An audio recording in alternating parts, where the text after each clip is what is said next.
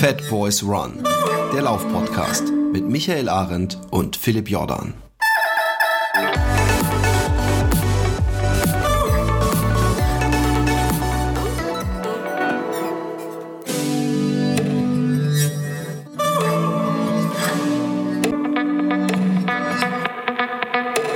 Ja, wir befinden uns in wunderschönen Chamonix ähm, und äh, genießen gerade den letzten ja, äh, schönen Tag. Am Morgen soll es regnen. Und da dachten wir, wir setzen uns nochmal raus und unterhalten uns. Und zwar mit zwei ganz besonderen Gästen. Und zwar mit Eva Sperger und mit Johannes Schmid. Und jetzt fragen sich viele, okay, jo Johannes Schmid sagt mir jetzt nichts, Eva Sperger kenne ich. Wir müssen euch beide erstmal kennenlernen. Und zwar seid ihr nicht ohne Grund hier. Wir haben nämlich, wir sind vorgestern, nee, gestern sind wir mit fünf, mit fünf Stunden oder im Auto in fünf Stunden kurz hier hingefahren. Ihr beide habt den Fußbus genommen und wart drei Stunden unterwegs, äh, drei, drei Wochen unterwegs.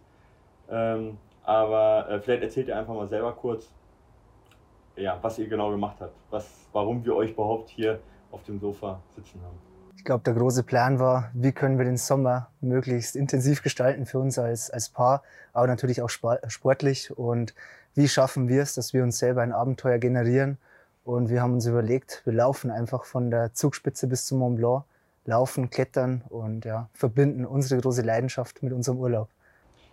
Also vom höchsten Berg Deutschlands zum höchsten Berg der Alpen, wo wir jetzt gerade sind, von hier aus einen wunderschönen Blick auf den Mont Blanc, äh, in ziemlich genau drei Wochen, das ist richtig, oder? Mhm. Und zum Start vom UTMB ankommen. Genau, weil du wolltest den UTMB ursprünglich eigentlich laufen dieses Jahr. Wenn Corona oder Covid nicht dazwischen gekommen wären, dann wärst du quasi morgen Abend äh, um 18 Uhr auf die große Runde gegangen. Ja. Und das ist ausgefallen und dann war die Frage, was machen wir sonst? Und wir wollten da einfach ähm, das irgendwie integrieren, dass Eva zum Start da ist. Mir war ja auch bewusst, wie wichtig ihr der Termin ist hier in Chamonix. Und ja, ideal wäre es natürlich gewesen, hierher zu laufen, eine Nacht zu schlafen und dann ins Rennen zu gehen. Aber irgendwie hatte ja. ihr Trainer was dagegen und Corona. Ähm, na, es war jetzt eine super Zeit, total spannende Reise als Paar von der Zugspitze zum Mont Blanc. Okay, ich würde sagen, das haben wir grob jetzt erstmal so können wir das greifen, was ihr gemacht habt die letzten drei Wochen. Aber noch mal kurz äh, zu eurem Background. Wie seid ihr dazu gekommen? Was habt ihr bisher sportlich gemacht? Ähm, stellt euch doch noch einfach einmal kurz vor, damit unsere Zuhörer, Zuschauer auch verstehen, ähm, wie viele Lebenskilometer man schon so in den Beinen haben muss, um sich auf so eine Reise zu machen. Ladies first. Mhm. Uh, ja, was erzähle ich jetzt von mir? Ähm, also erstmal bin ich Psychotherapeutin. und da habe ich schon 80 Prozent Voraussetzungen geschaffen zu ja? Vielleicht schon, ja. Vielleicht gehört es dazu. Und ähm, Ultraläuferin und mm, mache das jetzt, äh, trainiere bei dir, Micha, seit ja, weiß, ja. im November wären es vier Jahre. Ja, krass. Ja, es ist echt eine krass lange Zeit. Und klar, damit hat man schon einiges an Kilometern in den Beinen und äh, am liebsten laufe ich eben auch diese ganz, ganz langen Distanzen, weil da dieser mentale Aspekt dazu kommt. Was ist bei dir alles im Leben falsch gelaufen, dass du das Ding machen musstest? Wahrscheinlich war es vor allem die, wahrscheinlich war es vor allem die Bundeswehrzeit, die mich geprägt hat und die mich das aushalten lässt, was ich hier erlebt habe über die letzten drei Wochen. Ne? Genau, ich war für zwölf Jahre Zeitsoldat und fünf Jahre davon bei den Gebirgsjägern und habe jetzt auf der langen Reise gemerkt, äh, da waren doch etliche Sachen mit dabei in der Ausbildung, vor allem im Hochgebirge, die durchaus hilfreich waren, um das zu bestehen. Ja, und ansonsten organisiere ich gerne Veranstaltungen, ähm, zum Beispiel den Ultra Trail Lama Winkel zu Hause und würde mich selber als Allround-Sportler bezeichnen, eher als Trailrunner und bin auch mit Vorliebe im Winter unterwegs, vor allem bei Skitourenrennen. Du hast viele Skitourenrennen schon gemacht, organisierst den Ultra Trail Lama Winkel, warst Gebirgsjäger. Eva, du sagst, du hast hauptsächlich, ähm, bist hauptsächlich als Trailrunner, aber man muss sagen, das, was ihr gemacht habt, das war nicht Trailrunning an sich. Das war nicht die einfachste Route, das war nicht, wir bleiben im Tal. Ihr habt versucht, die höchste Route zu nehmen, die größten Gebirgsketten mitzunehmen. Wir kommen vielleicht gleich noch auf die Herausforderung. Aber da muss man vielleicht von vornherein einen Disclaimer hinterher schicken. Ihr seid, oder voranschicken, ihr seid beide erfahrene Alpinisten. Also nicht nur du mit deinem Background, sondern auch Eva, du äh, bist eine erfahrene Alpinistin. Ja, schon. Also ja, gab schon eine Zeit, wo das sehr intensiv war, einfach viele, viele Hochtouren zu machen. Ja. Also nichts, sag ich mal, einfach nur für jemanden, der viele Kilometer laufen kann. Da gehört viel dazu. Da kommen wir vielleicht gleich noch zu, was für Herausforderungen sind. Wir haben uns was Besonderes ausgesucht, Toni, jetzt, womit wir anfangen. Genau, ihr habt äh, die letzten drei Wochen nonstop zusammen verbracht, äh, wirklich 24-7 und äh, zusammen unterwegs gewesen. Natürlich möchten wir, euch, möchten wir uns mit euch beiden unterhalten und ein bisschen hören, wie, was ihr erlebt habt in diesen drei Wochen. Ich bin sicher, das war eine ganze Menge. Aber bevor wir das machen, würden wir einen von euch erstmal von der Couch runterschicken und äh, euch gerne einzeln interviewen. Genau, also wir machen jetzt erstmal äh, eine kleine getrennte Befragung und wie gesagt, das wird hinterher alles ein bisschen zusammengeschnitten, ähm, weil uns natürlich auch interessiert, ähm, was ihr über den anderen erzählt und ähm, ja, ob, ihr, ob sich die Antworten überschneiden, die ihr jetzt geben werdet. Ja. Ähm, sagt mir doch erstmal auf der Tour, ich meine, ihr wart sehr minimalistisch unterwegs, ähm, aber ich glaube, ihr hattet jeder auch was dabei, ähm, worauf man hätte verzichten können, einen sogenannten Luxusgegenstand. Ähm, was ist der Luxusgegenstand, den Eva dabei hatte? Also ihr Schminketui und ihre Hygieneabteilung war ungefähr zehnmal so groß wie meine. Okay. Und ich glaube, die Haarkur, die sie dann in Zermatt erneuert hat und nochmal gekauft hat, die hätte sie sich sparen können. Ich glaube, die war bei ihr umsonst mit dabei. Okay. Was glaubst du, wie viel Kilo hatte die, die Schminktasche, ich die vermute, sie da extra die getragen war bei hat? 350 bis, ich hoffe nicht 400 Gramm, aber okay. um die 350 okay. Gramm. Und wer weiß, wie eitel und extra Eva mit Gewicht ist, der weiß, was ihr die war, Dass ihr das das wert war. Exakt. Ähm, ihr wart drei Wochen nonstop zusammen unterwegs. Ähm, ich glaube, jeder weiß, dass das auch nicht einfach sein kann. Was hat dich genervt an Eva? Ich glaube, am schwierigsten ist es mit der Eva, ihren Plan, den sie in München gefasst hat, dass man ihr auf der Strecke erklärt, liebes Mädel, liebe Eva, das muss adaptiert werden, werden weil Gewitterwahrscheinlichkeit, wir sind viel zu lang unterwegs. 3700 Höhenmeter jeden Tag im Abstieg sind brutal für mich, für dich und das geht auf die Dauer nicht gut. Und bei Eva war es so, sie wollte auf Biegen und Brechen am gefassten Plan mhm. festhalten. Und es war dann echt schwer, mit ihr darüber zu sprechen. Es gibt gute Gründe, die dagegen sprechen, dass wir das so durchziehen, wie wir es in München geplant hatten. Und das war echt heftig. Kannst du ein Wort sagen, wenn du es auf ein Wort runterbrechen müsstest? Was hat dich genervt? Ein Wort ist schwierig, fehlende Flexibilität. Okay. Also, so ein bisschen. Unflexibel. Ja, okay.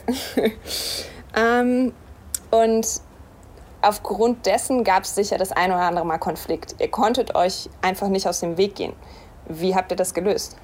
Also vorab möchte ich sagen, genau das war der Punkt, über den wir uns am meisten Gedanken gemacht hatten. Uns war klar, 24-7 nicht nur aufeinander zu sitzen, sondern unter Extrembedingungen miteinander unterwegs zu sein, da wird es krachen, gewaltig mhm. krachen.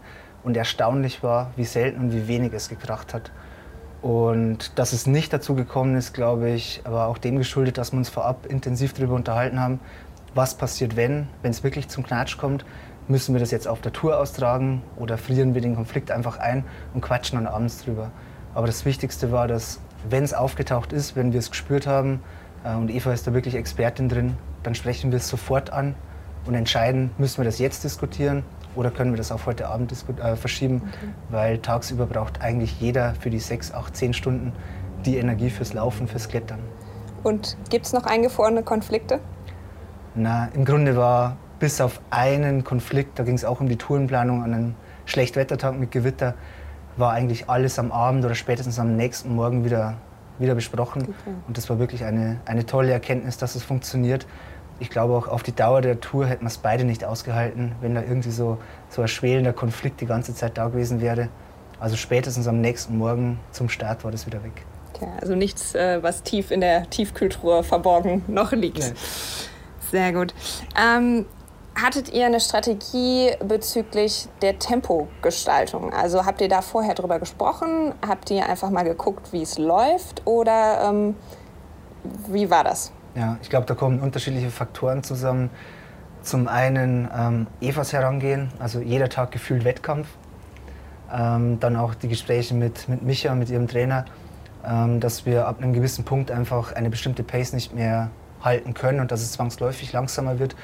Und dann meine Erfahrung aus unterschiedlichen Rennen, vor allem Skitourenrennen, die über 8, 10, 12 Stunden gehen. Es geht ums Ankommen und es geht nicht darum, am 5., am 12. oder am 14. Tag schnell zu sein, sondern gesund und lebend in Chamonix anzukommen. Und ich glaube, aus dieser Dreierkonstellation hat sich dann ein Tempo gefunden, das natürlich am Anfang, am ersten Tag über die Zugspitze noch mit Durchschnittspuls 145 drüber, das sich dann irgendwie eingependelt hat bei einem Puls von 115, 120 Schlägen am Tag. Das hat sich dann gefunden über die Tage. Das Erstaunliche körperlich für uns war allerdings, wie schnell wir noch im Pulsbereich Zone 1, also um die 120 Pulsschläge unterwegs waren. Mhm. Das war wirklich das körperlich Erstaunliche. Ist jemand vorgerannt?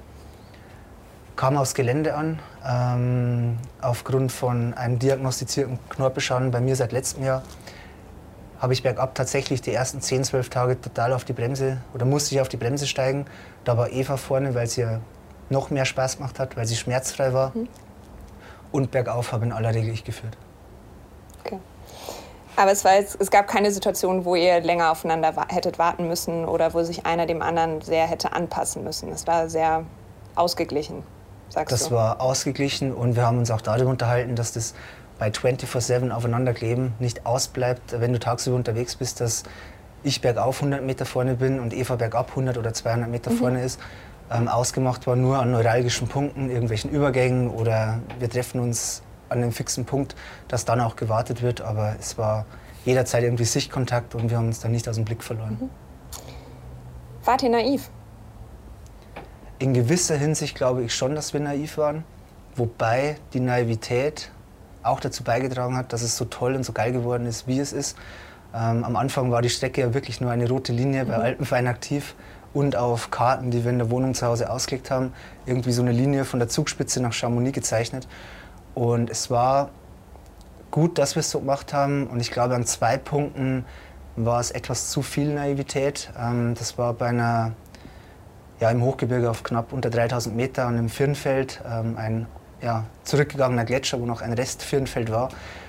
Das haben wir etwas unterschätzt, da hätte ich mir die Karte genauer anschauen müssen.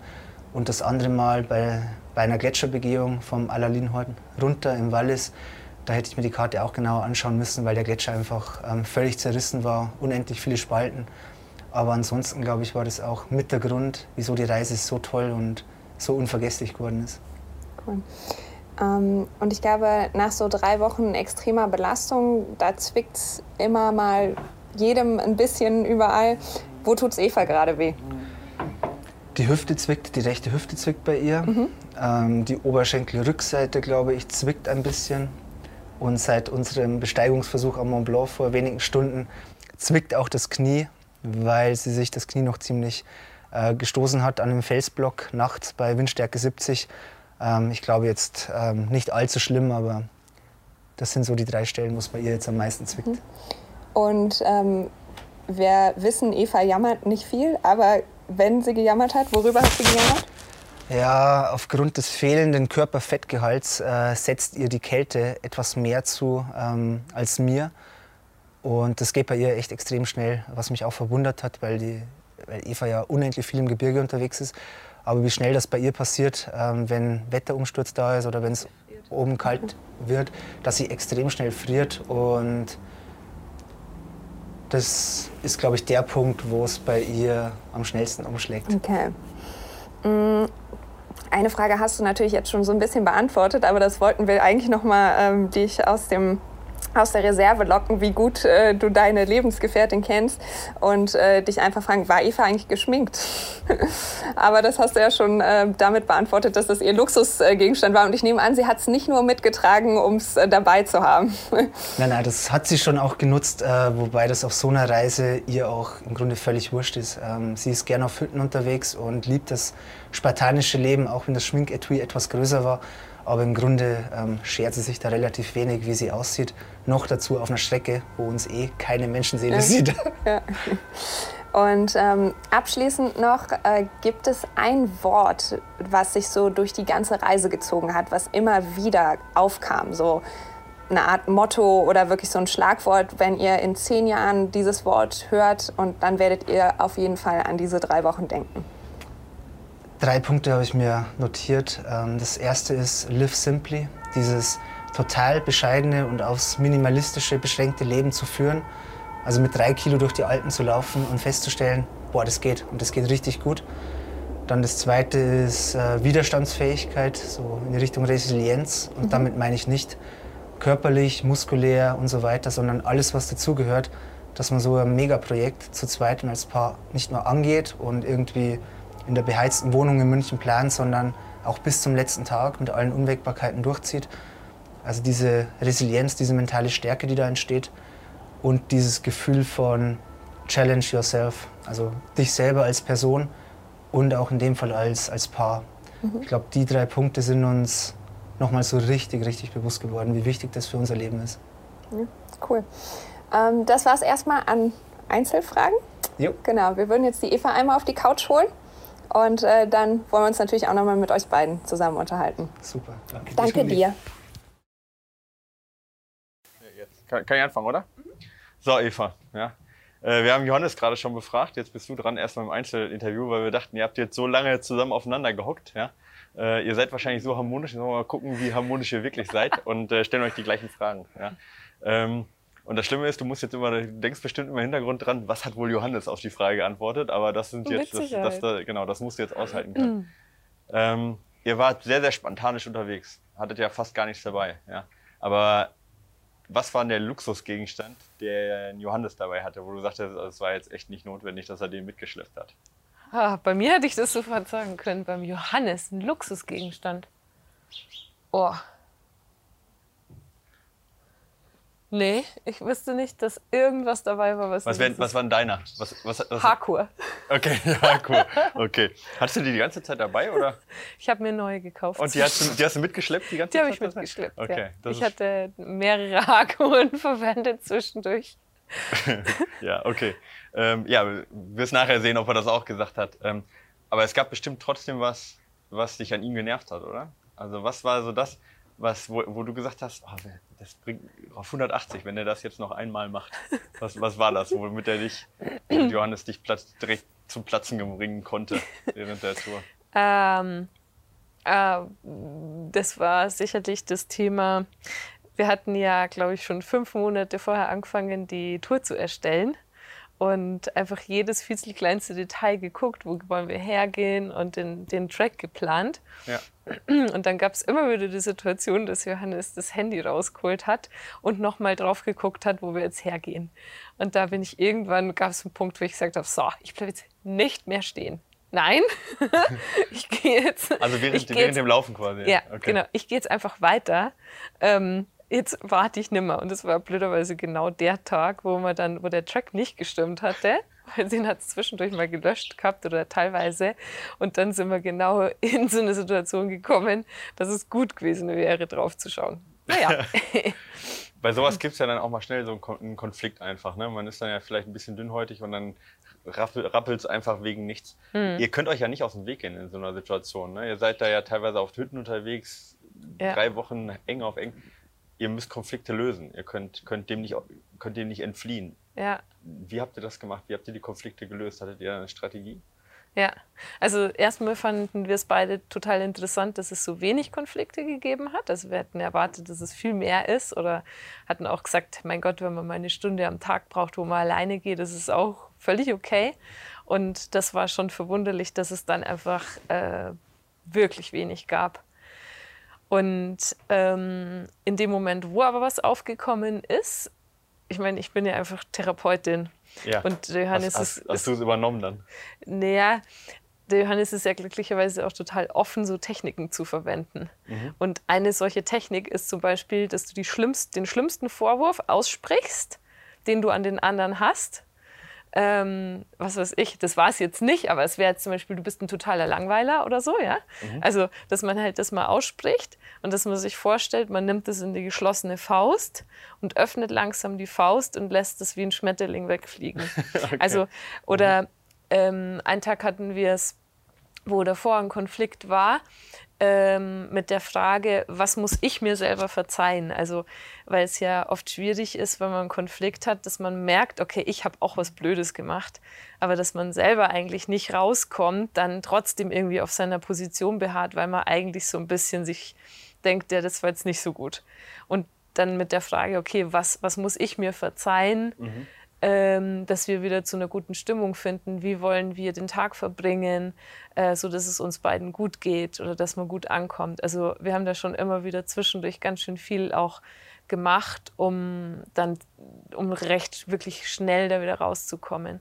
Vielleicht kann man so ein bisschen sagen, ich meine, das, was sonst das Mentaltraining ist oder der mentale Aspekt zu den Ultraläufen, mhm. finde ich, da ist es ja auch wichtig, dass man ganz schnell so rauskommt aus diesem Kopf. Um keine Zeit zu verlieren in dem genau, Fall. Genau, ja. ja, oder halt einfach keine Energie zu verlieren. Und genauso ist es halt vielleicht übertragen auf die Paarebene, dass man möglichst schnell da auch wieder rausfindet. Mhm. Ja, spannend.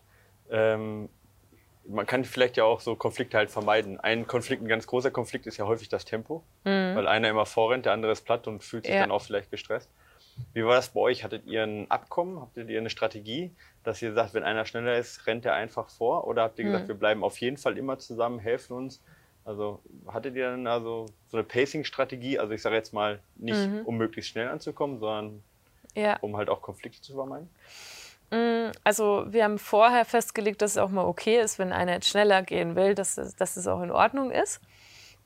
Und ähm, ich würde jetzt mal sagen, zwischendurch war es eher, dass vielleicht Johannes schneller bergauf ist. Dann kann ich den auch mal vorausrennen lassen. Und äh, ich bin vielleicht schneller im Downhill gewesen oder bin schnell wieder runtergekommen.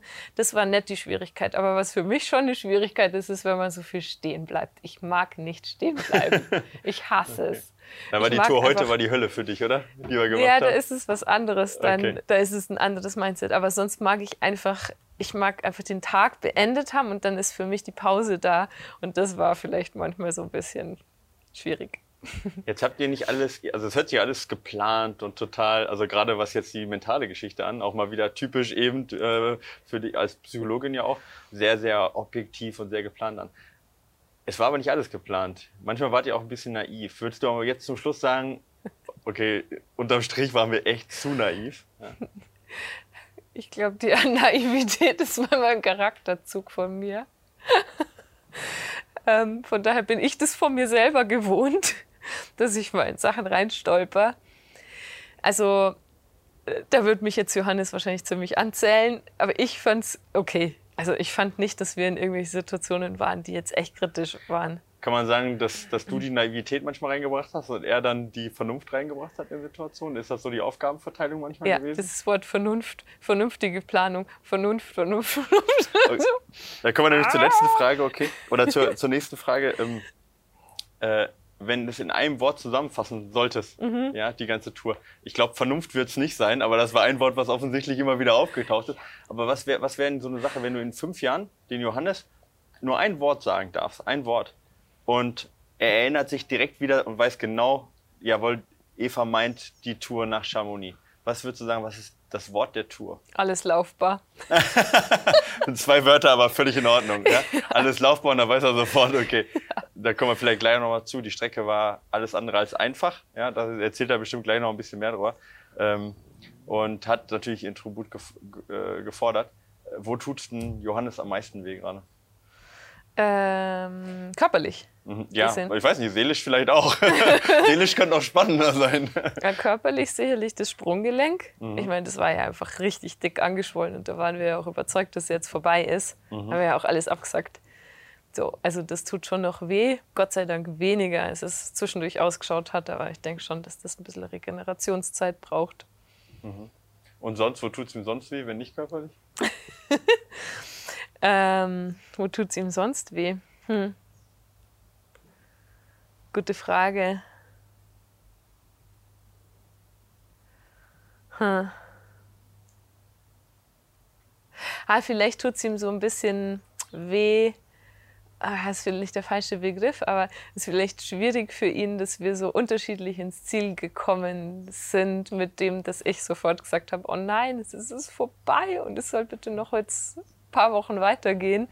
Und ich glaube, das ist so ein bisschen der, der Schmerzpunkt, dass wir da nicht mit dem gleichen Bedürfnis jetzt angekommen sind. Okay, und er war in dem Moment halt froh, es geschafft zu haben, einfach erleichtert dann. Ja, okay. ja. also von Anfang an war das aber schon bei ihm so ankommen, ankommen. Also und ich habe von Anfang zielgerichtet an und du in dem Moment gelebt und gesagt, das könnte ewig so genau, weitergehen. Genau, ich habe gedacht, ankommen, ich will nicht ankommen. Ich will da eigentlich überhaupt nie ankommen. Okay, das ist echt interessant. Also völlig andere Herangehensweise. Ja. Äh, ja, okay, ja, super interessant. Ja, ich, äh, ich erinnere mich gerade zurück an die Läufe, die ich so gemacht habe, auch, ja, wo ich dann auch überlege, wie bin ich eigentlich dann? Aber ich glaube, ich bin auch der Ankommen-Typ. Mhm. ja, ähm, wo tut es dir denn am meisten weh gerade? Hast du irgendwelche Probleme? Körperlich? Ja, ja. Also Ist, manchmal mag ich es gar nicht sagen, aber echt wahnsinnig wenig, erstaunlich wenig. Also die Hüfte oder das Periformis, das kennt, kennt ja fast jeder Läufer so. Äh, das, das zwickt, aber sonst finde ich es find ich's Wahnsinn, wie der Körper diese Strecke aufnimmt. Und ähm, ich meine, ich hatte zwischendurch schon einen Tiefpunkt und war mal zwei, vor allem Vormittage, total erschöpft. Und dann war da so, okay, und jetzt, jetzt laufen. Okay, jeden Tag laufen, perfekt, wunderbar. Wie viele Kilometer sind es heute?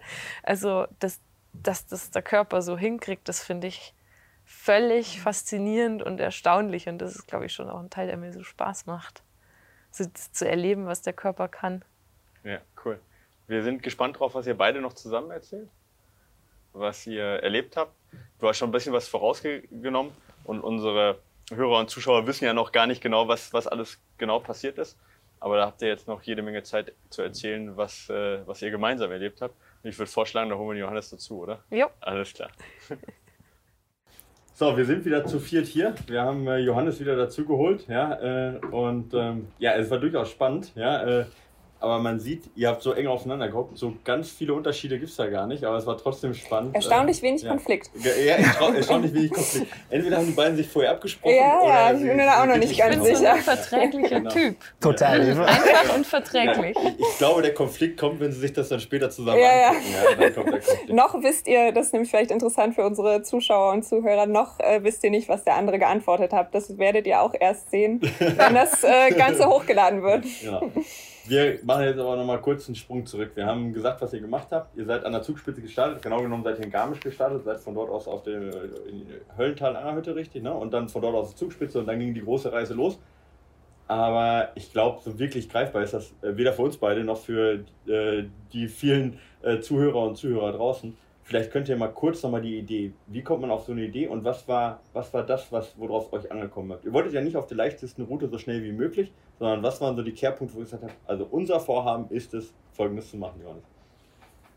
Auf möglichst anspruchsvollen Wege von Garmisch oder von der Zugspitze zum Mont Blanc nach Chamonix zu laufen ähm, und dabei den denkbar schwierigsten Weg zu wählen. Ich glaube, das hat uns total gereizt, aus körperlichen Gesichtspunkten, aber auch mental.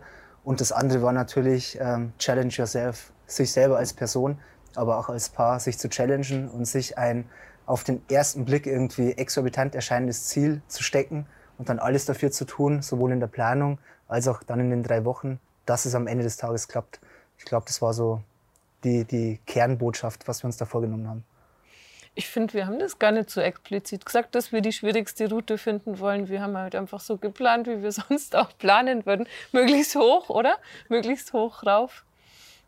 Und, Und was das, das natürlich, ergeben. Was das natürlich tagsüber dann bedeutet hat, war auch spannend zu sehen, wenn man so eine rote Linie irgendwie bei Alpenfein aktiv reinlegt und nicht genau reflektiert oder nochmal recherchiert, was bedeutet das jetzt? Ist das ein ehemaliger Gletscher, der abgeschmolzen ist, wo irgendein Weg total verschüttet ist und du nur drei Stunden über Geröll krabbelst? Das ist uns dann eigentlich erst am nächsten Morgen bewusst geworden und was dazu geführt hat, dass wir des Öfteren langsamer unterwegs waren als geplant. Wie viel waren das denn jetzt insgesamt? Also wie viele Kilometer, wie viele Höhenmeter? Ähm, 720, ich meine, das ist ja, sammelt man sich dann irgendwie auf Strava oder so zusammen, wo ja. mal das bisschen was. Genau, aber so an die 720 und 55.000 Höhenmeter müssen es ungefähr gewesen sein. Ich glaube, die, die nackten Zahlen alleine, das ist schon, die erschlagen schon. Die erschlagen schon ja. Ich glaube, die Schwierigkeit der Gesamtunternehmung liegt auch in, oder liegt vor allem in dem Gelände, wo wir uns bewegt haben. Es waren jeden Tag irgendwie 50, 55, 60.000 Schritte. Und bei nahezu 90 Prozent oder fast bei jedem Schritt könntest du dir das Sprunggelenk brechen, dich am Knie verletzen, stürzen, im blödesten Fall abstürzen. Ich glaube, das macht es wirklich aus. Nicht die Nettozahlen am Ende des Tages, sondern das Gelände, in dem wir uns bewegt haben. Ja, Wahnsinn auf jeden Fall. Also wie gesagt, die nackten Zahlen alleine sind schon Wahnsinn. Aber ähm, wenn man sich dann noch vorstellt, in welchem Gelände ihr euch bewegt habt. Und du hast es schon gesagt, so ein bisschen ähm, 55.000 Schritte am Tag und jeder Schritt birgt das Risiko, dass was passieren könnte. Was ist euch was passiert? Was waren so die Herausforderungen? Was waren Momente, wo ihr gedacht habt, oh, es könnte eng werden. Wir wissen nicht, ob wir in Chamonix ankommen können. Hm. Ja, wir sind, ähm, wir hatten, glaube ich, eher Angst vor dem läuferischen Teil sozusagen, wo wir, bevor die Hochtouren losgegangen sind, also wir hatten ja einen das Punkt. Das war so zweigeteilt, ne? Ihr habt erst einen großen Teil gehabt, der noch relativ laufbar war. Also nur ja. mit, mit Laufschuhen sozusagen. Also alles laufbar war. Alles laufbar. alles laufbar. alles laufbar war. Und dann kam so ein Teil, der hauptsächlich eben äh, mit Bergsteigerausrüstung sag ich mal so. Also genau, wo wir einfach ein Seil aufgenommen haben, Eisschrauben und so weiter, also die ganzen Hochtourensachen. Mhm. Und wir haben halt so gedacht, okay, wenn wir zu dem Punkt kommen, wo die Hochtouren losgehen, die sind zwar natürlich kletterig und gefährlicher, aber für den Körper vielleicht doch irgendwie weniger, so dass man jetzt halt irgendwie eine Überlastung hier oder da sich so einfängt. Also wir haben gedacht, wenn wir da in Saas-Amagel ankommen, dann ist es irgendwie, dann kommen wir durch. Und da sind wir noch den letzten Downhill runtergebracht brettert, wie wenn es kein Morgen gäbe. Das hatten wir, das war der Lieblings-Downhill. Ja, also wirklich all out. mit diesem Downhill runtergeschossen. An Tag 17. Leute ja. vorbeigeguckt, was ist passiert hier gerade. Und dann sind wir unten angekommen, super happy und dann eben von Saas Amagel quasi einmal berg hoch übers Alalin, also über den ersten 4000er drüber und da im Abstieg nach Zermatt wieder runter. Also Tag mit, was weiß ich, was waren das wieder 3000 über Fast 3000. Über, ja. Und im Abstieg ist Johannes dann umgeknickt und das war halt sofort, ähm, das war klar, dass jetzt irgendwas Schlimmes passiert ist, weil du halt echt einfach, also okay, so jammerst du jetzt normalerweise nicht rum. Es war, war schon mehr als Jammern. Es war schon mehr als Jammern. Es war wirklich dann an Tag 18 heulend ja. auf fast 3000 Meter am Wegesrand zu liegen, zu kauern, äh, das Gesicht irgendwie im Geröll vergraben, weil man das Gefühl hat, okay, die Aktion ist jetzt hier für mich beendet. Ähm, totale Schmerzen im linken Sprunggelenk und es ist ja nicht so, dass ich das, die Verletzung zum ersten Mal hätte. Ähm, zum Glück hat sich dann am nächsten Tag herausgestellt, kein Bruch und kein Bänderriss. Also erstmal habe ich eine, ja, hab ich eine WhatsApp gekriegt, es ist vorbei. Ja, ja. Und dann kam ein großes Drama, das muss man ja auch sagen. Also ihr erzählt das jetzt so ein bisschen, mhm. aber es war für euch der große, der große Traum ist geplatzt. Es gab eine WhatsApp-Gruppe, wo viele euch gefolgt haben. Es haben euch ganz viele bei Instagram auch gefolgt. Und in dem Moment war das, worauf ihr Monate hingearbeitet habt, war in dem Moment vorbei und für euch. Und ich weiß auch für dich ist in dem Moment alles zusammengebrochen, oder? Ja, ja. Voll. Und mir oder uns ist auch zu diesem Zeitpunkt bewusst geworden, dass es eigentlich ab Tag 1, ab dem ersten Schritt in Garmisch oder Hammersbach ein Ritt auf der Rasierklinge war. Also das, was ich beschrieben ja, hatte. 55.000 Schritte, Schritte, jeder kann daneben gehen. Ja, und also wir hatten ja einfach vorher auch schon überlegt, was passiert jetzt, wenn einer aussteigt. Ja? Was ist, geht der andere weiter oder nicht? Oder ähm, was passiert das denn darüber dann? habt ihr im Vorfeld tatsächlich gesprochen. Ja, also mhm. wir haben alle Szenarien sind wir durchgegangen mhm. und was ist dann? Und dann war es ja an dem Tag, also erstens mal war ziemliches Schweigen, also bei uns beiden, wir waren einfach super enttäuscht würde ich schon. Also einfach war schon ein schwieriger Moment. Ich würde auch sagen, der schwierigste vielleicht jetzt im Nachgang zwischen uns.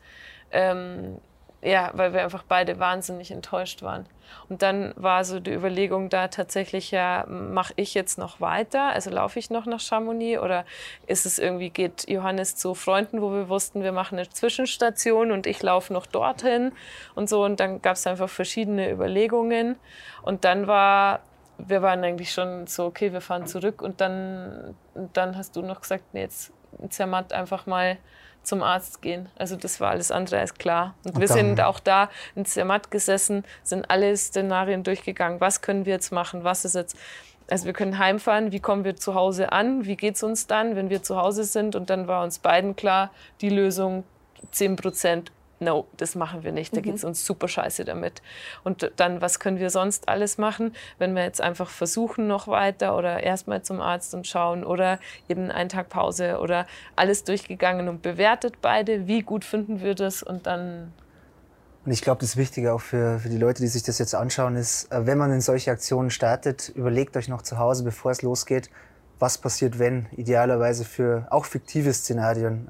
Ich meine, so eine Verletzung bei so einer Unternehmung ist nicht wirklich fiktiv, das kann passieren, aber bringt euch nicht in die Gefahr oder Situation oder Verlegenheit, es erst dann vor Ort entscheiden zu müssen, was passiert, wenn sich Eva verletzt oder Johannes verletzt. Weil man dann auch die, Subjekt äh, also die Objektivität ja verliert. Ich meine, das ist ja eine mhm. hochemotionale Geschichte in dem Moment, wo man ja unheimlich Probleme hat, auch vernünftig zu entscheiden, weil man mhm. einfach von, ja. von von, von Gefühlen übermannt ist in dem Moment. Und ja, das dann in so einem Moment, der super hart ist, also körperlich super hart ist, aber vor allem für die Beziehung und, und für das Gesamtprojekt nicht belastet zu sein, sondern frei zu sein, weil wir beide wussten, wir haben in München schon drüber gesprochen und wir sind beide damit einigermaßen okay. Ah, da waren wir aber nicht so frei, Johannes. Also da, ich glaube, da, nee, da waren wir nicht so frei, sondern es war schon schwierig. Und ich meine, du weißt doch, ich habe hab auch dann, ich, ich habe dich gefragt, du hast gesagt, jetzt wartet mal zwei Tage ab.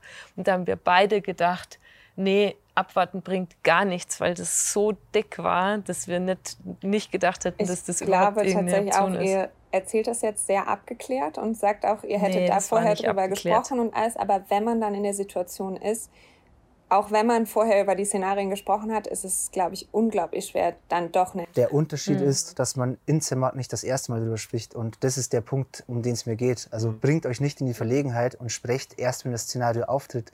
Darüber entscheiden wir uns für A oder B. Wir haben es vorher zumindest schon mal in der Theorie im beheizten Raum in München durchdiskutiert und lassen uns in Zermatt nicht überraschen. Dass in dem Moment natürlich Weltuntergangsstimmung ist, ich glaube, das ist genau. jedem klar. Ja, mhm. genau. Aber man kann halt zumindest mal auf eine Entscheidung, die man vorher schon getroffen hat, aufbauen und hat halt Exakt. nicht, äh, steht, steht halt nicht komplett äh, nackt da, nackt. sag ich mal, in dem Moment. Das ist der Punkt.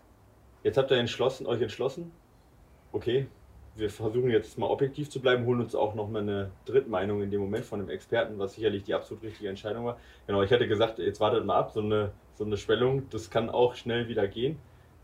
Und dann kam die ja, erlösende Nachricht vom, vom Arzt erstmal. Es ist zumindest mal nichts gerissen. Es ist nichts gerissen, nichts gebrochen. Ähm, die Kapsel ist kaputt und die Knochenhaut lediert. Und die Schwellung war natürlich am nächsten Tag noch da, aber bei weitem nicht mehr so stark.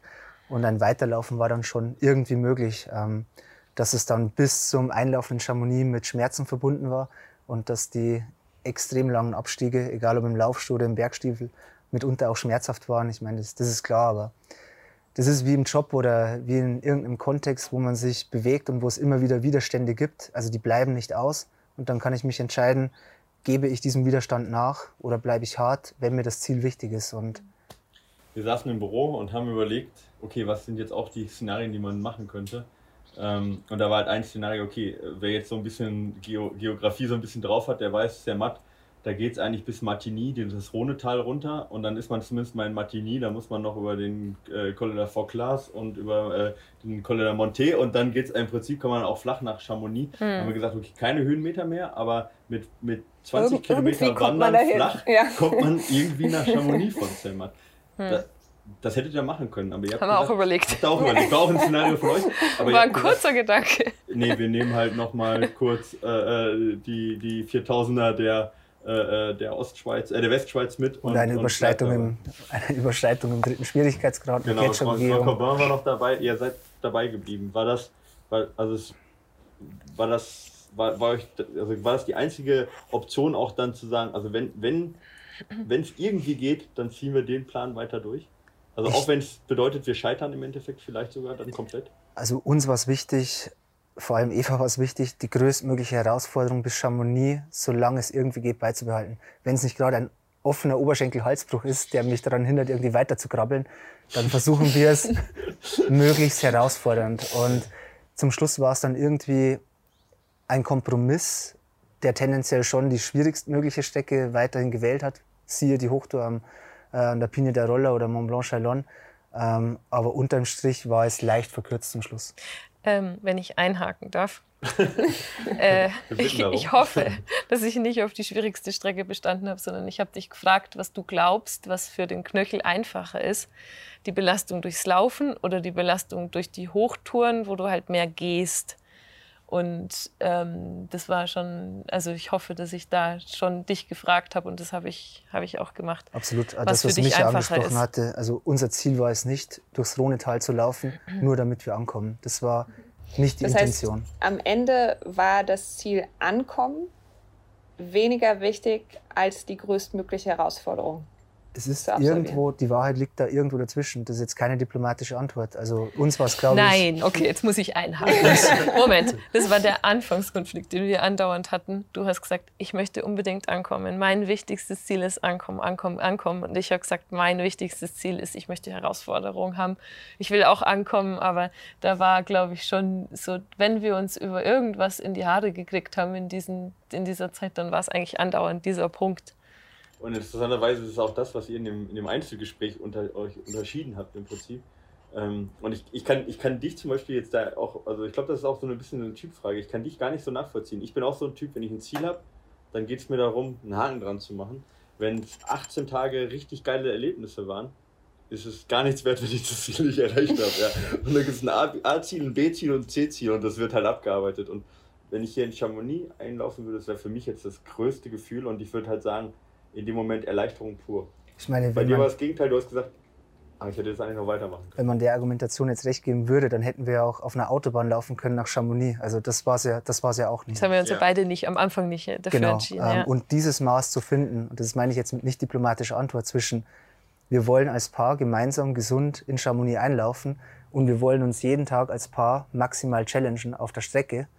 Irgendwo dazwischen hat sich dann eingependelt in diesen dreieinhalb Wochen.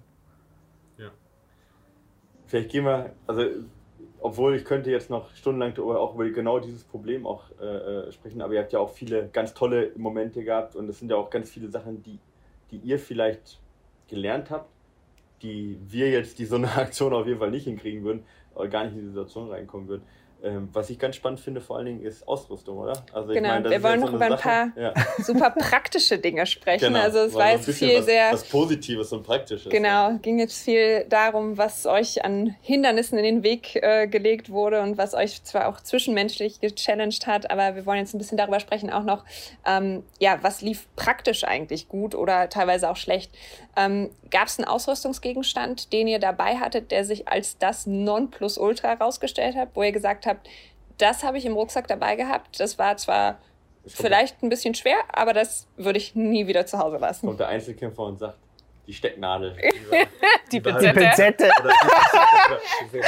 Eva, war, Eva, Eva war heilfroh, dass am Victorinox, an diesem äh, Schweizer Multitool-Taschenmesser. Eine Pinzette drin, Ja, ja, tatsächlich, ja, okay. Warum? Wegen? Wegen den Augenbrauen. was für eine Frage. Nein. Ja, was war sonst eine Sache, wo ihr sagt, hätten wir jetzt nicht gedacht, haben wir mal mitgenommen und hat, war echt das genau das genau Richtige, dass wir das Gott sei Dank dabei hatten. Eva, fängst du an? Also das äh, was was man was ich vorher schon wusste, weil weil ich vorher schon eine lange Tour gemacht habe, ist ein äh, Lippenstift mit, Sonnen, mit 50er Sonnenschutz. Mhm. Das, das, das erahnt man vorher nicht. Aber weil ich mir die Lippe innen aufbrenne, innen drin, und die wird so dick, dass das was ist, was einen total fertig macht. Und mhm. sowas kannst du vorher nicht, nicht wissen. Und das war mein, mein Daylong-Stick, den hatte ich hier mit drin. Das war wirklich Gold wert. Wenig. Das ist halt auch ein Vorteil. Ne? Also, ja. ja. Problemlöser, der halt echt auch nicht viele Nachteile hat. Ja. Ne? Also ja. mich, mich hat es gefreut, rückblickend, dass der Rucksack sowohl auf Hochtour als auch beim Laufen so gepackt war, dass nichts sinnlos drin war nee, irgendwie. Und es gibt Ausrüstungsgegenstände. Vielleicht dazu erstmal kurz, wie groß waren die Rucksäcke, die ihr dabei hattet? Also Eva hat noch gewogen oder wir haben gewogen in München und da waren die Rucksäcke, die Laufrucksäcke ohne Wasser bei 2,8 Kilo. Und das hört sich jetzt wirklich erschreckend wenig an. Ähm, das liegt natürlich an der hochmodernen Ausrüstung. Aber es war alles drin, selbst für am Arlberg hatten wir, ich glaube, 25 Zentimeter Schnee und uns war nicht kalt. Natürlich mhm. waren die Schuhe nass, aber wir sind da gut durchgekommen. Wahnsinn. Also es war wirklich. Also wirklich genau von der Ausrüstung. Wir haben auch, was würden wir jetzt anders machen? Was, haben, was würden wir nicht mitnehmen oder schon? Oder was würden wir anders? Und das hat echt das gut aufgegangen. Und ich glaube, das ist auch Indiz dessen, dass wir einfach beide schon relativ lange im Gebirge unterwegs sind und schon abwägen können, braucht es, braucht es nicht, könnte es vielleicht brauchen. Mhm. Und dann werden es einfach nur 2,8 und nicht wie bei anderen mhm. 18,5 oder, oder 10 Kilo. Ja. Ihr habt auf Hütten übernachtet, also das heißt, ihr braucht jetzt nicht irgendwie natürlich ein Zelt, das kommt bei 2,8 Kilo natürlich nicht mehr in Frage. Ähm, aber ihr wart nicht komplett supported. also ihr hattet, ihr hattet zwischendurch mal ein paar Möglichkeiten, wo ihr eben wechseln konntet von Laufausrüstung in Alpinausrüstung, das hatten wir schon gesagt. Also ihr hattet so, wie oft war das, das also, dass ihr wechseln konntet oder dass ihr so eine äh, äh, so eine Station hattet, wo ihr sagen konntet, okay, jetzt ich, konnte ich, kann ich mal wieder auffüllen, ich kriege mal ein neues T-Shirt, ich kriege mal ein paar neue Socken und so weiter? Also meine Eltern waren vier Tage mit dabei da hat man dann eher zu viel. Da war man dann erschlagen von, oh Gott, jetzt habe ich Auswahl, will ich gar nicht. so, das war echt eine wichtige Erkenntnis. Und dann hat man eben die Hochtourensachen deponiert und konnten es bei Bekannten vom Johannes, die uns freundlicherweise geholfen haben, echt total toll äh, wieder abgeben. Und dann hätten wir es in Comayeur nochmal wieder aufgenommen, haben noch ein zweites Set uns hingeschickt. Ähm, genau, und dazu kam es ja dann nicht mehr. Der ursprüngliche Plan war eigentlich etwas anders, dass wir uns eigentlich mehr Support gewünscht hätten für die gesamte Strecke. Dann waren es nur die vier Tage, ähm, in denen Evas Eltern mit dabei waren. Aber unterm Strich hat das, glaube ich, auch den Reiz der Reise ausgemacht. Mhm. Nahezu komplett von 24 Tagen, eigentlich 20 Tage, nur auf sich gestellt zu sein. Das war ein fantastisches Gefühl. Ja. Und das hat auch da an nichts gefehlt. Es ist, das war auch eine der Erkenntnisse, im Grunde alles zu organisieren, was du brauchst. Ja. Egal wo du bist, zumindest am alten Hauptkamm. Ja. Blackroll hattet ihr nicht dabei, aber du hast einen Geheimtipp. Den ja. wollen wir jetzt nochmal wissen, wie der Geheimtipp für die Blackroll ist, wenn man die Blackroll nicht noch einpackt. Den, den Geheimtipp hältst du in der Hand, Micha. Ähm, Ein gutes Panel genau. von Grimberger. Also ich kann empfehlen, also 0,25 ist sowieso egal, ob zum Trinken oder zum Rollen zu klein. Zu klein. Zu genau. Klein. Es gibt keinen Grund, eine Bierflasche 0,25 ja. Also das Mindestmaß ist 0,33 in jeder Hinsicht. Äh, eine Liter Weinflasche ist wahrscheinlich zu groß, aber 0,5 äh, Liter Bierflasche, ähm, das funktioniert wunderbar, zumindest für Achillessehne und Waden. Für die Regeneration. Ja. Für die Regeneration. Und die Thai-Massage. Thai-Massage. Oh. Okay. Ja. Wir sind fast täglich aufeinander rumgestiegen. okay, da, da wollen wir auf jeden Fall gleich mal rein. Ja, jetzt kommt die Paywall. Ja. ja, das war total hilfreich. Wir waren die Wochen vorher noch ähm, bei uns in München zur Thai-Massage, weil natürlich vor so einer Aktion gefühlt jeder Muskel am Körper anfängt zu zwicken. Und, und haben man, gut aufgepasst. Ja, und haben uns gemerkt, wo sind die Punkte am Körper, Stücken die man aktivieren muss. Den Edding markiert. So ungefähr. Und sind dann abends, egal ob auf den Hütten oder in den Pensionen, dann aufeinander rumgetrampelt, ähm, auf den Wadeln, ähm, am Oberschenkel, auf dem Hintern, auf dem Rücken. Und das hat wirklich wahre Wunder bewirkt. Also auch Geheimtipp. Alles auch nur für die Regeneration. Nur, natürlich. Der Teil ist nicht so erotisch. Ja, wir, wir, haben gehört, da gibt es eine Anekdote, dass, dass du öfter mal beim, beim Erzählen dann noch schon, schon weggeratzt bist, weil, weil, du so müde warst. Also von dem her kann man den Rest kann man über Erotik kann man den Rest äh, Ev Eventuell klang da ein bisschen Enttäuschung durch. Die Frage hätte sich Toni noch gewünscht nach der Erotik. Ja, das, Weg, das Wegratzen ist tatsächlich eine Anekdote äh, im Abstieg beim Versuch noch auf den Mont Blanc zu steigen. Und Eva hat mich in einer ähnlichen Situation vor ziemlich genau zwei Jahren schon mal erlebt. Da waren wir am Bianco gerade unterwegs und ja. hm? im Abstieg, glaube ich, dann schon in der, in der sicheren Zone habe ich mir auch ein kurzes Nickerchen gegönnt und Eva war total überrascht, dass man auf 4000 Meter einfach so einschlafen kann. Und diesmal war es aber im Stehen bei so einem Abhang, da ging es echt runter. Das war eine kritische Stelle, gerade über den Leiter noch runtergeklettert.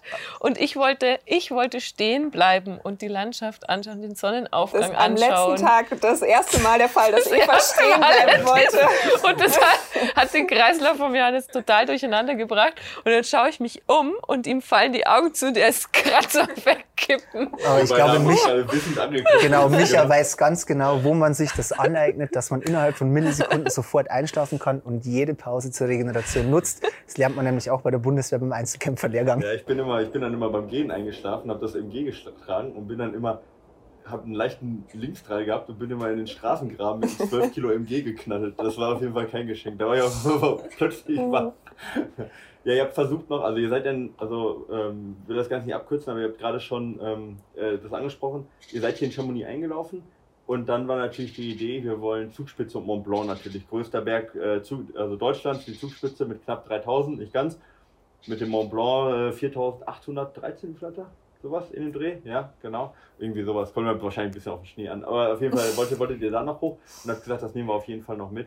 Und dadurch, dass das Zeitfenster jetzt gerade ist noch stabil, aber ab morgen soll richtig schlimm werden. Wir hatten heute schon richtige, richtige Sturmböen bei uns auf, den, äh, auf der Tour das war das Zeitfenster war knapp. Ihr habt es gestern dann noch versucht, äh, auf den Mont Blanc zu kommen, aber no way. Ja. Es hätte vielleicht einen Weg schon gegeben, aber mit einfach großem Risiko. Und da bin ich dann auch mal dabei, dass, oder da waren wir uns beide eigentlich, haben wir uns angeguckt. Da war ja Hannes Namberger auch noch dabei, wir haben uns angeguckt, gesagt, nee, Abbruch. Das heißt, also, da ist tatsächlich mal das für dich unbekannte Wort Vernunft ein ja. wenig in den Fokus gerückt, ja? Nein, und ich glaube auch, also ja, ich glaube schon, dass da, das, ich meine, man kann, ja, ich denke schon, dass da noch genügend Vernunft auch da ist. Ja. Ich denke, die ist auch vorhanden. Und gestern die Bedingungen, ich denke, mit der Brechstange wäre es zu erzwingen gewesen. Ähm, ob es dann notwendig ist, nach einem nahezu perfekten ob es jetzt ein Urlaub war, ein Abenteuer oder eine Reise, sei dahingestellt. Oder eine, was war das? Paartherapie. Paartherapie. Paartherapie. Berger Schmied. Ähm, das sei dahingestellt. Aber ob man nach dreieinhalb Wochen das Glück nochmal überstrapazieren muss an einem vermeintlich einfachen Berg, der aber bei 70 km/h Wind ähm, im August echt super gefährlich sein kann. Also Steinschlag vor allen Dingen und dann sicherlich auch, wir haben gerade keine 30 Grad, das heißt da oben äh, bei 70 km/h oder oben vielleicht sogar an die 100 km/h am, äh, am Grad vom Gautier rüber, da kann man, da, das kann schon kühl werden da oben ne, und ungemütlich. Auch wenn man es dann hochschafft durch den Couloir, wenn der Steinschlag ja. eigentlich schon runter. Jetzt muss man dabei sagen, ähm, ihr hattet 18 Hütten, oder nee, ihr hattet alle Hütten vorgeplant so, ne? Also insgesamt. Das heißt also, äh, ihr seid euch ja sicher einig, dass ihr es schafft, aber trotzdem muss man, wenn man in so einem Gelände unterwegs ist, muss man davon ausgehen, dass es dann doch irgendwie nicht alles immer perfekt läuft. Man muss so flexibel sein, dass man unter Umständen vielleicht auch alles verschieben muss und, und dann die Hütten auch wieder absagen muss. Aber das, das gehört halt dazu, oder? Ja, das war für uns kurz vor der Tour, drei Wochen vorher, die große Frage. Ähm, also plant man alles durch mit der Gefahr, ich muss an Tag fünf, wenn irgendwas schief geht, die anderen 18 Tage absagen.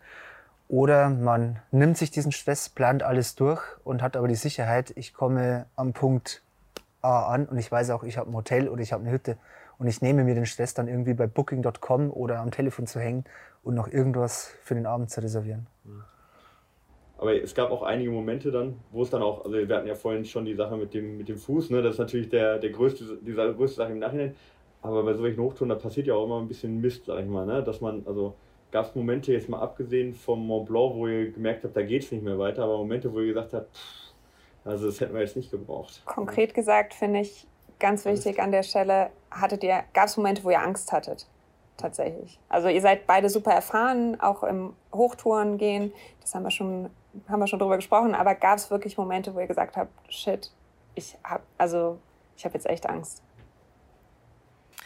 Also ich würde sagen, Angst war es nicht, Respekt war es und also angespannt. Das war die, die, klassische Antwort für Leute, die sagen, ich war nicht in Panik, ja. es ging noch alles in Ordnung, aber es war schon. Nee, ich glaube, ich, ich, ich, glaub, ich, kann schon, ich kann schon auch sagen, wann es Angst ist. Und ich würde sagen, es war einfach eine dauerhafte, ein dauerhafter Respekt mhm. so im Abstieg eben auf dem Gletscher, wo du andauernd in dieser Anspannung drin bist und in diesem es ist nicht ein Angstmoment, ein konkreter, sondern ein andauernd, okay, Vorsicht, Vorsicht, Vorsicht, Vorsicht, Vorsicht, Vorsicht, Vorsicht, Vorsicht, so würde ich es bezeichnen. Okay, das heißt also, ihr seid über Gletscher abgestiegen, was ja normal ist bei der Sache. War vermutlich angesagt zu zweit. Aber wenn du sagst Vorsicht, Vorsicht, Vorsicht, heißt es war jetzt keine ausgelatschte Spur, Standard, Kopf aus und da passiert eh nichts. Nee, eben genau, keine Spur drinnen und ähm, einfach ein riesenbreiter Gletscher und wir wussten, okay, wir müssen am ganz äußersten Rand, aber wir standen am ganz äußersten Rand irgendwann an äh, einem Abhang, wo es einfach nicht weiterging, also Steine, Rollsplit und Johannes einen Schritt reingemacht hat und ich sagte, nee, okay, wir gehen jetzt einfach nochmal ist mir wurscht, eine Stunde Umweg ist wurscht, wir gehen nochmal eine Riesenschleife zurück und über den Gletscher drüber und wo du halt einfach manchmal ist ist es geschlossene Schneedecke oder du siehst eigentlich oder denkst, es ist alles fest, fest, fest und irgendwann stichst du einfach ins Nichts. So. Und weil du über einer Spalte stehst. Ja, weil du, weil du halt einfach eine Spalte hast. Sonst sieht man die vielleicht als Schatten oder so, aber ja. manchmal siehst du sie einfach nicht. Und wo du dann durchstichst. Und es war tatsächlich auch eine Situation, wo Johannes mal komplett mit dem Bein drin war und dann ich komplett mit dem Bein auch in der gleichen Spalte drin war. Das ist dann natürlich schon. Wow. Okay, und ihr wart am Seil zusammengewohnt. Eva, du bist vorgegangen, klar, bergab, du bist die leichtere. Du kannst sie vielleicht noch halten. Ja, ein paar Knoten dazwischen, vielleicht mit Glück. Andersrum wäre ja gar nicht möglich gewesen. Aber wenn ihr beide in der gleichen Spalte drin wart, dann war das eine große Spalte. Ja, die war, also mhm. wir waren zum Glück versetzt und nacheinander in dieser Spalte. Ähm, aber trotzdem sind das Momente oder eigentlich Stunden, zwei Stunden am Gletscher, höchste Anspannung. Du machst kaum Strecke, du bewegst dich nicht vom Fleck und stehst total unter Strom. Und Wo war das denn? Das war im Abstieg von Mont Blanc Chalon Richtung, ganz grob Richtung Verbier runter. Und dieser Gletscher wird zwar im Winter oft mit Ski befahren, weil natürlich der Gletscher dann zugeschneit ist und nicht gefährlich ist. Ähm, aber im Sommer wird der kaum begangen. Am Vorabend habe ich mich noch vom Hüttenwirt einweisen lassen, am äußerst rechten Rand absteigen. Aber wenn du das erste Mal in dem Gelände stehst und von Spalten zerrissen der Gletscher. Ja, das war schon, das war schon echt, also da war, ich war da am Abend total fertig. Also das war, glaube ich, das war geistig einfach total erschöpft. Und ich weiß noch den Moment, als wir dann ähm, wieder von den, vom Gletscher runter waren. Und dann ging es einfach runter, runter, runter. Okay, und kommt da jetzt irgendwie ein Weg, ja? Oder äh, komm, stoßen wir jetzt auf irgendwas? Und es war schon klar, das muss kommen. Aber als das Steinmantel dann zu sehen war, war ich echt so. Riesenerleichterung. Okay. Da war bei Eva auch mal das ja. Ankommen, dann das Ziel. ja, oder diese erlösenden Momente. Stormwandel zu sehen oder eine Markierung zu sehen ähm, auf einem Weg, wo sonst keine Menschenseele unterwegs ist, was das für, für einen Gefühlszustand auslöst an so einem Tag, das ist echt unbeschreiblich. Du bist ja stundenlang unterwegs Gab's und ohne jemanden zu sehen. Oder gab es irgendwas, was euch zu Tränen berührt hat? Ja, aber kein Freuden. also Du hast Tränen in den Augen gehabt mit dem Sprunggelenk und ich habe Tränen in den Augen gehabt, ähm, so als wir dann Chamonix im Blick hatten und dann ging es den Downhill runter und mir war klar, okay, jetzt ist es vorbei. Und da, da hatte ich dann die Tränen in den Augen. Da war ich echt gerührt. Ich wusste es nicht. Also als wir losgelaufen sind, also ich, ich kenne mich ja relativ gut nach 38 Jahren und ich wusste schon bei total ergreifenden sportlichen Momenten, bei extremen Herausforderungen auf Ski, da kullert mir schon die ein oder andere Träne über die, über die Backen oder über die Wangen. Ähm, es war allerdings jetzt im Abstieg nicht so und ich glaube, es liegt daran, dass der einzelne Tag oder die Tage körperlich nicht so ans oder weit übers Limit ging. Ähm, insgesamt war es ein total zufriedener Zustand beim Ankommen. Aber die einzigen Tränen, die ich im Auge hatte, die waren tatsächlich, als ich ja, mit kaputtem Sprunggelenk irgendwie äh, mich vergraben wollte am Wegesrand und den Kopf irgendwo verstecken wollte und nicht mehr aufstehen wollte. Das wäre jetzt noch meine nächste Frage gewesen. Du sagst, ähm, ihr habt ein gutes Maß gefunden an Belastung, sodass ihr da nicht immer am Limit dran wart, sondern das wirklich so kontinuierlich beibehalten konntet. Ähm, aber ihr, sagt auch, solche Tage wie eben diese Gletscherquerung, das macht euch mental, hat euch mental super fertig gemacht. Ihr seid super müde gewesen. Trotzdem jeden Morgen Laufschuhe an oder auch die Stiefel an, Bock gehabt, weiterzumachen? Also gab es da nicht einen Morgen, wo ihr mal gesagt habt, oh, ich würde mich echt gerne nochmal umdrehen im Bett und eine Stunde weiter schlafen und heute mal einen Ruhetag machen? Also bei mir, ich glaube bei uns kein einziger Tag und eher ist es in München so, wenn ich daran denke, an der Isar laufen zu gehen und ich denke mir, fuck, ich ziehe die Schuhe halt nicht an. Ich habe keinen Bock, an der Isar zu laufen. Aber jetzt die letzten 23, die letzten 23, 24 Tage war es so die Vorfreude auf, mhm. welches Abenteuer kommt, kommt heute. heute ums Eck. Ja, immer wirklich gerne zu starten und zu denken, boah, nee. Also auch wenn man erschöpft ist. Ne? Das heißt jetzt nicht, dass man jetzt immer gedacht hat, boah, ich bin jetzt super fit für den Tag heute. Nee, das nicht unbedingt. Aber einfach trotzdem die Freude auf, auf den Tag war erstaunlicherweise wirklich jeden Tag da. Klingt fast so einfach, ne? Ja. Äh, das schließt ja schon fast die Frage an. Also, das, wenn man sich so alles anhört, ne, dann denkt man so: erstens natürlich, ey, möchte ich auch machen, ja. Zweitens, so schwer kann es ja nicht sein. Okay, die Gletschersache sparen wir uns vielleicht, ja, ja aber ansonsten, ja. Würdet ihr das empfehlen? Also, würdet ihr sagen, jemand, der vielleicht jetzt nicht ganz so Novize ist, aber das ist ein Ding, das sollte auf jeden Fall jeder im Leben einmal gemacht haben, der die Möglichkeit dazu hat? Das nicht. nicht genau also das. es wird nicht äh, ab nächstes Jahr äh, Sperger Schmied Adventure Tours angeboten. Die, Mortalitäts, die Mortalitätsrate werden Nur mit so sehr guten Rechtsachen. ja, aber ich glaube, es, also wir sind uns dessen schon bewusst, auch dank des Feedbacks, das von außen kam. Und das war über, also wirklich überschwänglich und in der Form überhaupt nicht zu erwarten für uns. Und da wurde mir dann oder uns schon klar, das ist totale Freakshow, was wir hier treiben, über drei Wochen durch die. Ich finde es schön, dass ihr so reflektiert seid. Durch die, durch die Alpen zu laufen. Ähm, ich glaube, wenn wir das in so einer Bubble gemacht hätten, nur wir zwei, dann wäre es gefühlt das Normalste gewesen, was wir diesen August machen können. Von der Zugspitze nach Chamonix laufen. Aber wenn wir uns mit Freunden unterhalten, die auch viel Sport machen oder mit Leuten, die uns seit Jahren kennen, dann merken wir erstmal, totale Freakshow. Und das, das Feedback von außen war super wichtig, um das zu reflektieren, was hier eigentlich passiert. Und ähm, würde ich es empfehlen. Also dieses Lebensgefühl unbedingt, aber ich glaube, man kann sich das Lebensgefühl auch anders verpassen. Na, was wir auf jeden Fall empfehlen würden, denke ich alle beide, ist, dass man sich einfach ein Ziel setzt und diese ganzen Gedanken, ja, aber, aber, aber, wie kriegt man jetzt das Gepäck dahin und aber dieses und aber, es passt zeitlich nicht und aber, jetzt ist das. Also, dass man diese ganzen Abers weglässt und einfach sich ein Ziel setzt und dann sagt, das machen wir und wie kriegen wir es hin? Nicht, was könnte schwierig daran sein, sondern, okay, was will ich? Wie bekomme ich es hin? Und es findet sich irgendwie erstaunlich immer eine Lösung dafür. Das ist, für was sich alles eine Lösung findet, das ist, glaubt man gar nicht. So, also Challenge Yourself, hast du es gesagt, ähm, dass es einfach cool ist, was zu, zu, sich ein Ziel zu setzen, was drüber ist, was raus ist aus der Komfortzone und dass man einfach so selber entdeckt, wie viel man drauf hat, zum einen, und dass man auch entdeckt, wie viel man gelöst kriegt. Wie oft dass es weitergeht, ohne dass man denkt, dass es weitergehen könnte. Und ich das glaube, cool. der nette Nebeneffekt ist, ich meine, dass man jetzt drei Wochen tollste Landschaften gesehen hat, ist das eine. Aber diese Widerstandsfähigkeit, die man als Paar oder jeder für sich aufgebaut hat, die kann man ja also für alles Mögliche, egal ob im, im sozialen Umfeld, im Freundeskreis, im ehrenamtlichen Bereich oder vor allem im Job einsetzen. Da geht es ja nicht darum, dass man nur die körperliche Leistung steigert. Das ist ja nur Nebenprodukt dieser Aktion. Aber diese Widerstandsfähigkeit und dieses, wie Eva gesagt hat, zurechtkommen mit Herausforderungen und Problemen und die lösen zu wollen, weil man sie lösen muss in dem Moment, das ist eigentlich der, der große Benefit an so einer Aktion. Der und Leidenschaft. ja, in Leidenschaft steckt Leiden drin, ja, aber so ist das. Ihr habt äh, gesagt, genau die Tour vielleicht nicht, ja, aber ihr wart an ganz vielen Punkten, dadurch, dass ihr gesagt habt, so, wir reden, legen die Route mal so ein bisschen halt, so ein bisschen frei Schnauze an denen vielleicht nicht jeder vorbeikommt. Verbier, Zermatt, ich meine, das ist überlaufen, zumindest im Winter Verbier, aber Zermatt auch im Sommer. Was waren denn so die Punkte, wo ihr sagt, boah, das ist so der Geheimtipp, den ihr vielleicht teilen wollt, wo ihr sagt, boah, wenn jemand mal einen Urlaub machen möchte oder nur die Tagestour, mhm. die jetzt vielleicht nicht bei Bergfacts auf Nummer 1 bis 5 steht. Wenn wir es jetzt verraten, das ist ja überlaufen.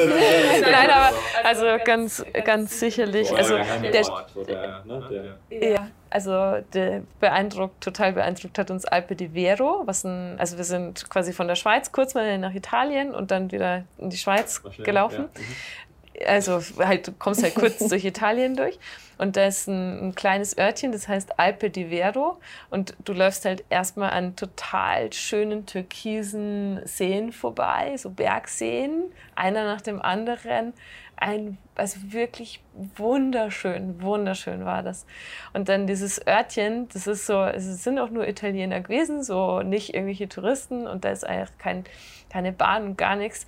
So, es ist total versteckt und es waren halt lauter so richtig tolle Holzhäuser, malerische, uralte Holzhäuser und also wirklich total schnucklig. Das, das haben wir gesagt, wow, das ist echt genial. Und insgesamt einfach war es cool, und so viel zu sehen, ohne dass du wusstest, was du, wo du vorbeikommst. Einfach ja. so viele Überraschungen also auch. Dieses, dieser Wow-Moment, den ihr hattet, den hatte ich tatsächlich dann auch bei Instagram, als ich es gesehen habe. Ja. Das Bild dachte ich mir so, wow, wo ist das denn? Das ist ja. echt krass.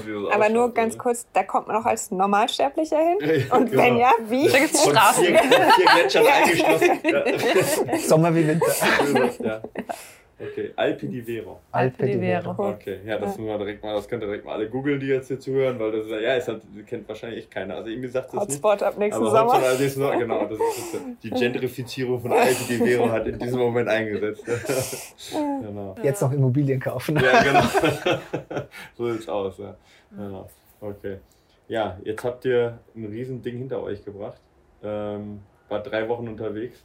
Äh, mir persönlich fällt wenig ein, was man toppen könnte. Ich sag mal, in den Alpen gibt es da jetzt nicht, zumindest nicht mehr viel.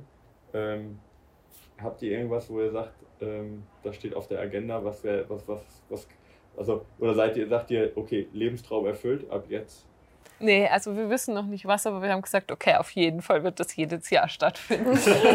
Eva hat ja vorgeschlagen, wir legen uns jetzt nur noch auf die Couch, aber. genau. Na, ähm, uns ist wichtig, glaube ich, dieses ja, Lebensgefühl oder dieses Konzept von, wir machen irgendwas, was vielleicht so ein bisschen drüber ist, wenn es gesundheitlich geht, jedes Jahr zu machen. Ob das jetzt laufend, Bergsteigen, vielleicht auf Ski oder mit dem Rad ist, das sei mal dahingestellt. Ähm, aber dieses Lebensgefühl, sich selber zu verpassen, das, glaube ich, werden wir die nächsten Jahre schon auch machen. Wie findet ihr zurück in den Alltag? Nach drei so intensiven Wochen, und ich meine, du hast eben schon gesagt, du hast nicht immer Lust, an der Isar laufen zu gehen. Wie soll das klappen? Also, also das weiß ich nicht. Aperol Spritz, das war wirklich ja. ja.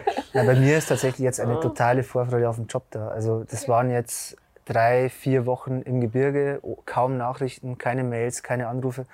Und jetzt wird es für mich wieder Zeit, wo jetzt muss der Kopf wieder so richtig arbeiten, im Team irgendwas zu, zu mhm. organisieren, was auch immer. Also ich freue mich jetzt richtig drauf, dass die Herausforderung eine andere ist, in anderer Form stattfindet, nicht mehr physisch und körperlich und ähm, vielleicht sogar mit letalen Folgen im schlimmsten Fall, sondern jetzt will ich wieder arbeiten und mit anderen Menschen irgendwie was vorwärts bringen. Das ist ja auch super wertvoll. Also zu wissen, diese Erkenntnis, ich freue mich jetzt auch darin, da wieder zurückzugehen jetzt erstmal ja. und äh, das die Balance zu haben. Das habe ich auch. Also so das, das, die, Freude auf das, die Freude auf den geistigen, ähm, geistige Inhalte wieder einfach lernen und so, das, das ist schon uns beiden abgegangen, glaube ich. Gell? Und auch, also ich freue mich schon auch wirklich, das war schön zu merken, ich freue mich wirklich auch wieder die Leute, die halt zu mir kommen zur Therapie. So, das ist auch schön, ja. ja. Du bist nicht mehr der Einzige, der therapiert wird. Ja, ja, ja. Wenn es notwendig war. Ja, ja drin klimpert schon. Ja. Ich habe noch eine abschließende, eine Frage, abschließende, Frage, die dann auch überleitet zu unserer, ja. zu unserer Pizza. Ähm, Eva war eben total aufgeregt, äh, dass hier in der Ferienwohnung eine Waage im, im äh, Badezimmer ja, steht. Ähm, jetzt mal Hand aufs Herz. Wir alle wissen, ihr habt super viel Kalorien verbraucht, so einen Tag, den ganzen Tag draußen zu sein, den ganzen Tag unterwegs zu sein.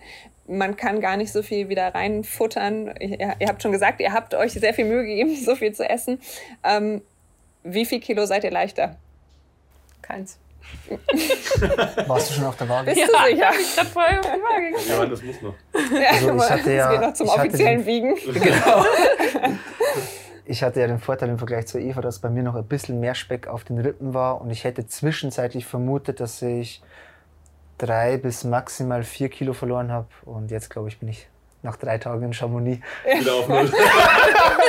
noch, zwei, noch zweieinhalb rund. 20 Stück Kuchen wieder auf Null. Ja. Noch zweieinhalb Kilo drunter, denke ich. Ja. In diesem Sinne, ich würde sagen, jetzt gibt es äh, Pizza, oder? Pizza und ein bisschen, ein bisschen Bier und keine ja. Ahnung was und wir feiern zusammen, die anderen sind schon da. Genau. Ja, und danke für alle, die zugehört haben. Aber Schön, Dank, dass ihr da seid. Ja, also danke. das ist die Hauptsache und wir freuen uns, dass, das, dass ihr den Weg hierhin gefunden habt und, äh, ja, und all diese Widrigkeiten ja. getrotzt habt. Schön, dass ihr Vor allem gesund und ja, wenn ihr die nächsten Abenteuer habt, sind wir gespannt drüber, da wieder was weiter ähm, ja, zu hören, weil es natürlich auch nicht nur uns, sondern auch ganz, ganz viele da draußen inspiriert hat und in Zukunft auch inspiriert hat. Der Sekt, der knallt. Ich würde sagen, wir hören an dieser Stelle auf. ja, genau. Also das war das unmissverständliche Zeichen. genau. Hört mal auf mit dem Quatsch, jetzt wird, äh, jetzt wird gefeiert. Also, Vielen Dank. Ja, danke, danke, Toni. Danke euch.